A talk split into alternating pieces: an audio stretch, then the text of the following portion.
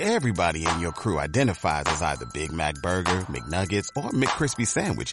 But you're the filet fish Sandwich all day. That crispy fish, that savory tartar sauce, that melty cheese, that pillowy bun.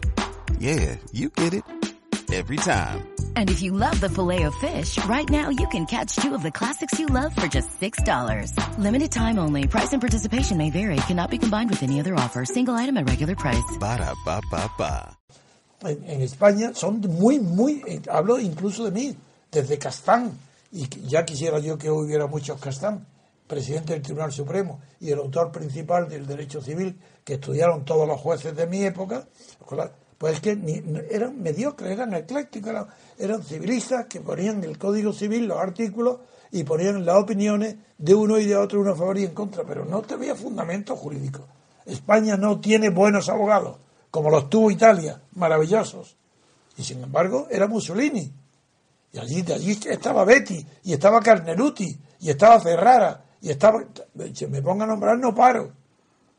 Y en España no hay uno. Federico de Castro, que fue el más destacado, era más un investigador que un. Pero un investigador de las cuestiones, por ejemplo, el derecho de la persona, ahí llegó a profundizar. Pero en el derecho del negocio jurídico, que es la base del derecho civil, nulo.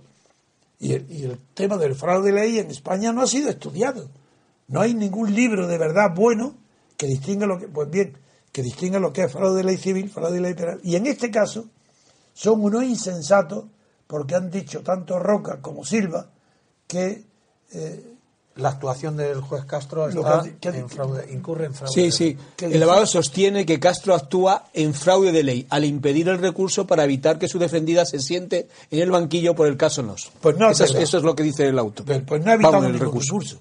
No, cuando se dice que contra este recurso no, no contra este auto no cabe recurso alguno, está sobreentendiéndose que está dirigiéndose a unos profesionales del derecho. A, todos los jueces, a todos los abogados, los- no está hablando a la opinión pública, sino está dentro del mundo jurídico. Y dentro del mundo jurídico está teóricamente Roca y Miguel Roca y el abogado Jesús Silva, teóricamente, porque prácticamente están los dos fuera del campo del derecho, porque son, como, como hablábamos hace poco, son unos intermediarios.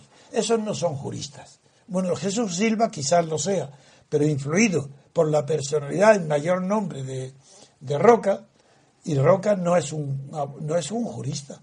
Roca es un hombre que triunfa en la política, pero en la política con Puyol, es decir, en la política puramente nacionalista, que fracasa en el empeño que tuvo en su época con aquel buen magistrado eh, que fundaron se presentaron para hacer una alternativa. Y Partido Liberal. el Partido Liberal con el, el magistrado este que era muy amigo mío, que no recuerdo el nombre ahora, que, ha- que ha- que ha muerto creo, que se presentó de presidente con Roca. Eh, Bien, bien, magistrado francamente bueno, de honesto y de formado. Pues bien, Roca no conoce lo que es el fraude de ley, no sabe lo que es el fraude de derechos, no lo sabe, ni fraude de ley, ni penal, ni civil.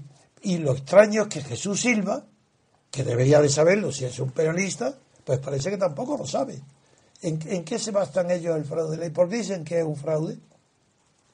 ¿Por qué ha sido? Dice, porque niegan, porque el juez ha negado el recurso, pero si no ha negado el recurso que ellos han puesto de apelación, no lo ha negado.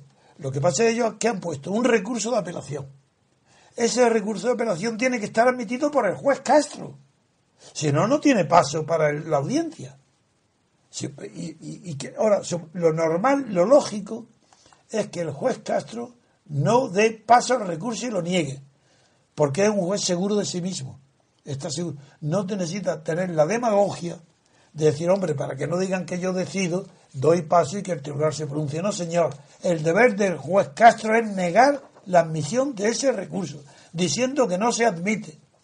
Y si no están de acuerdo, que pongan un recurso de queja. Y como ese recurso de queja va directamente a la audiencia, pues muy bien, que vayan a la audiencia. Y en la audiencia, con el recurso de queja, Federico. hombre, Federico Sánchez Robles, claro, es que estaba en, en el- Federico Sánchez Robles, el que, el que yo antes no me acordaba de su nombre, es verdad. Muy bien, continúo con el razonamiento que llegue a los que no son abogados. Es decir, si ellos el- si presentan el recurso, han presentado el recurso que es apelación, lo tienen que presentar forzosamente ante el juez Castro. No pueden presentarlo directamente ante la audiencia de Palma. El juez Castro, lo normal, si no tiene complejo de inferioridad, ni quiere, ni está pendiente de la opinión pública, lo que pueden decir de mí, su obligación es negarlo.